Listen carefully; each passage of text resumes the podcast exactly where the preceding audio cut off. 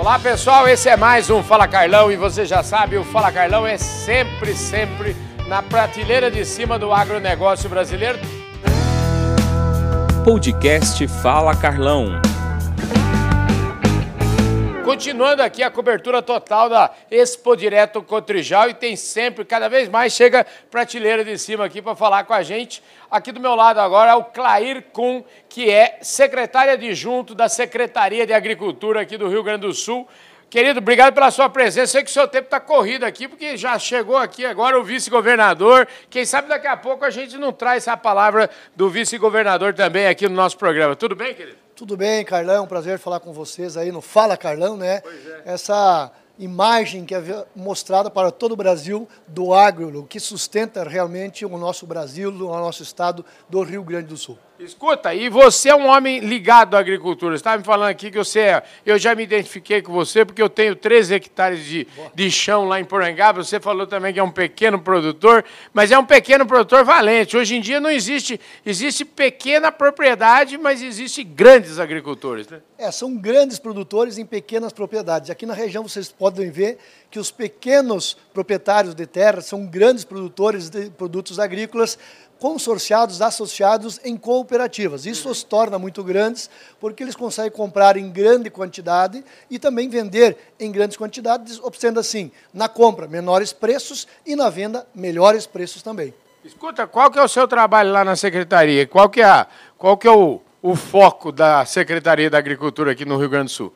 O nosso secretário é o secretário Giovanni Feltz, que tem uma experiência enorme, foi secretário de Fazenda já do nosso estado. Uhum. Então nós estamos trabalhando com ele, estamos na Secretaria Geral adjunto, fazendo um trabalho, além do trabalho político, mas também administrativo, de aproximação da agricultura de todos os ramos, mas especialmente cuidando das cooperativas e cuidando também da necessidade, neste momento, de irrigação para o Estado do Rio Grande do Sul. Uhum. Né, a, a, pedido do secretário, do vice-governador Gabriel, do nosso governador Eduardo Leite, que estão criando um programa estruturante para que o Estado não fique mais dependente é, das chuvas apenas do céu queria um programa efetivo, um programa permanente, que seja permeável para o Estado do Rio Grande do Sul, é, não um programa de governo, mas sim um programa de Estado. Então, este é o pedido do nosso governador Eduardo Leite, vice-governador, e também do secretário Feltz, e a gente está aí nesta batalha junto com o nosso time da Secretaria da Agricultura. E é muito bom saber disso, porque é o seguinte, meus amigos aí todos da, da agricultura, o pessoal da Valma, da Netafim, o pessoal todo que a agricultura é o seguinte: a, a hora de pensar em, em, em, agricultura irrigada, a hora de pensar em irrigação, sabe qual é? É a hora que está chovendo bastante, viu? É aí que é a hora de pensar, é a hora de planejar. Bom que você está sabendo disso, você não acha? Concorda comigo? É perfeito. Essa é a definição exata que se tratou em vários painéis aqui na, na Expo Direto.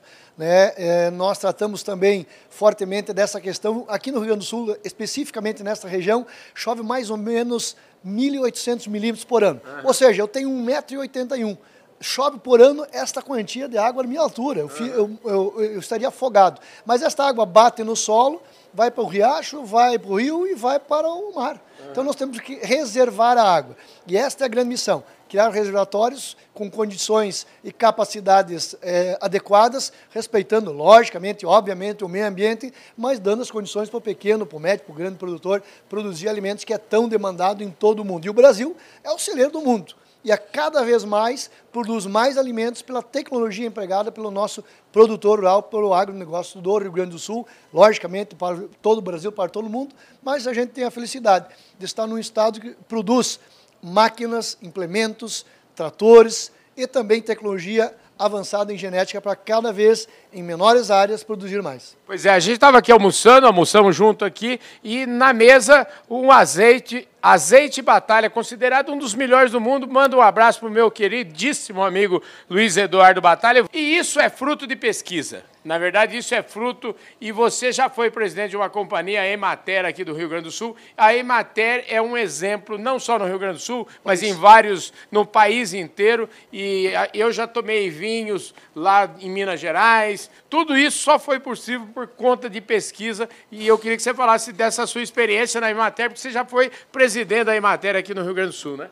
Bem, a gente tem que, antes de falar da Emater, falar da Embrapa. Uhum. A Embrapa faz a pesquisa pela demanda que o extensionista da Imater, da extensão rural de todo o Brasil, leva para ele. Esta pesquisa também nas empresas privadas é, também existe, hum. mas a Imater, então, ela tem o trabalho social de levar essa pesquisa e aplicá-la ao produtor, mostrando ao produtor que o manejo, a, a, semente melhorada, a capacidade de botar um defensivo que não seja prejudicial é, ao meio ambiente, respeitando o período de carência, faz com que a Imater se torne grande e indispensável para o povo brasileiro, para o povo gaúcho. Então, eu tenho certeza, aliado à pesquisa da Embrapa, das empresas que trazem tecnologia, a extensão rural da Imater para levá-la no campo e aplicar é fundamental para que o produtor tenha renda. Porque nenhum pequeno produtor, médio, grande produtor, ninguém fica em nenhum negócio se não tem rentabilidade. Então, a gestão, a qualificação, a tecnologia traz rentabilidade e aí a Imater tem sim o seu valor e muito grande aqui no Rio Grande do Sul. E eu sei que de Minas eu conheço, conheço aí Rio de Janeiro, conheço São Paulo, conheço a do Mato Grosso. Então, elas têm nomes às vezes diferentes, mas a Emater de Minas e a Emater do Rio Grande do Sul são com muitas experiências. Maravilha. Falando em Imater, quero mandar um abraço para meu amigo Zé Silva, que é deputado federal, foi presidente da Imater lá no, no estado de Minas Gerais. É um, homem, é um homem muito ligado ao agronegócio, né? Olha só, ô, Zé, você está vendo como eu ando bem acompanhado aqui, Nossa, rapaz. Amigão. Deus ajuda a gente bastante. Eu queria falar um pouquinho, vocês viram como ele fala bem para caramba, vocês entenderam aí, mas esse homem teve 25 mil votos aqui para deputado estadual, é isso mesmo, né, rapaz? É, foram 24.884 votos. A gente arredonda para 25 para ficar um número mais bonito. Uhum. Mas é, trabalhamos, estamos suplente da bancada do MDB. O nosso governador é do PSDB, o vice-governador é do MDB, por isso que estamos também com essa possibilidade de estar trabalhando na Secretaria da Agricultura, levando um pouco da nossa experiência e da, digamos assim, do dinamismo que temos, é, que o político muitas vezes tem que ter, tem que ser eclético. O bom político tem que ser eclético, tem que mostrar resultado, tem que mostrar, é, logicamente, persistência em muitas coisas, como o nosso produtor faz. O nosso produtor é muito persistente. Ele... Principalmente aqui no Sul, tem sido muito persistente, últimos... tem tido, tem tomado umas readas aí do clima, é. mas tá, tá, tá resiliente. Né? Os últimos três anos com secas constantes, uhum. né, e mais uma vez trazendo grandes prejuízos, e aí é bom que teu ouvinte, teu telespectador entenda. A seca, quando ela traz prejuízo, ela não traz somente para o agricultor, uhum. ela traz prejuízo na cidade, porque o agricultor, ele compra o um insumo, numa cooperativa, numa agropecuária na cidade. Sim. Ele compra o, o, adubo, a semente, ele compra implemento agrícola. E ali da cidade, lá na fábrica de implementos agrícolas, está o trabalhador da cidade. E ali na, na, na loja agropecuária, está o trabalhador da cidade. Então, se o agricultor não tem renda, o funcionário da agropecuária, da indústria de polo metal mecânico, da uh, agrária, ou seja, do implemento agrícola, não vai ter um emprego. Então não é só o agricultor que perde, perde toda uma cadeia produtiva que isso gera em torno de 40%, 50% da riqueza do Estado e de todo o Brasil, tenho certeza. Eu vou aproveitar para a gente encerrar esse tema aqui, é o seguinte, eu acabei de fazer uma entrevista... O governador está ali, o vice-governador me, me cobrando que eu tenho Pois é, eu acabei de fazer uma entrevista com o Hilário é, Herbert, que é um empresário aqui grande, produz ovos aqui, ah, tem 3 bom. milhões de aves aí, e estava muito preocupado com a história da gripe, gripe aviária que está se aproximando. Então, aproveitar que você está no governo, eu já mandei um recado para o governador, falei, governador, olha para isso, porque é muito melhor a gente já saber que isso vai chegar mais cedo ou mais tarde aqui no Brasil. E a pergunta que a gente tem que fazer é: e, e se chegar, o que, que a secretaria vai fazer, o que, que o governo vai fazer? E é melhor a gente fazer essa pergunta e se do que depois fazer a pergunta e agora.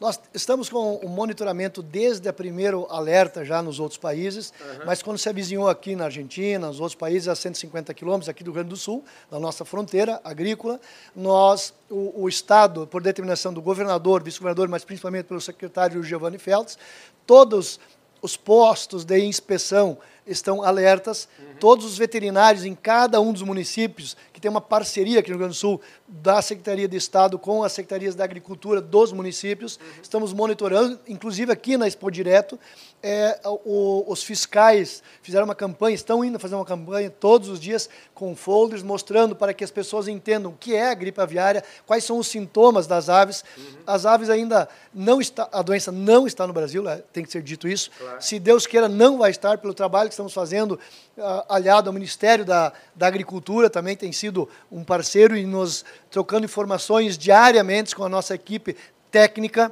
aí não é o político, não é o, o deputado, não é o. Mas a, a, a, orientação, sim, do governador e do secretário Giovanni Feltos é para que a, os técnicos todos não tiveram carnaval, viu? Uhum. Os técnicos estavam alertas desde o primeiro momento e nós estamos monitorando. Estamos monitorando, estamos fazendo a prevenção em todos os nossos aviários. São aviários preparados, a exemplo desse senhor que o senhor é, entrevistou, uhum. os aviários têm as telas para não permitir que a ave silvestre, a doença está na ave Sim, silvestre. É verdade, é verdade. Que ela não adentre dentro é, do aviário, que ela não chegue no Rio Grande do Sul, porque até agora não tínhamos nenhum sinal, nenhum alerta dentro do Rio Grande do Sul. Mas nós, os nossos profissionais técnicos estão 150% alertas para monitoramento. Maravilha, folga em saber. Então fica aí o recado pro Hilário Herbert, ó, o governo está preocupado, está tão preocupado quanto o senhor, porque na verdade isso afeta não é as aves, não é só o seu Herbert, é a economia local, como você bem ilustrou agora há pouco. Né? É economia local e cria também, sim, um risco de transmissão uhum. é, para o ser humano. Então, uhum. esta também é uma grande preocupação, não é só a economia, é a possibilidade de transmissão para o ser humano, uhum. né? principalmente se olharmos para crianças. Então, temos que ter esse cuidado e o alerta é máximo, de vigilância sanitária, da saúde, mas especialmente da Secretaria de Agricultura. O governador determinou que todas as secretarias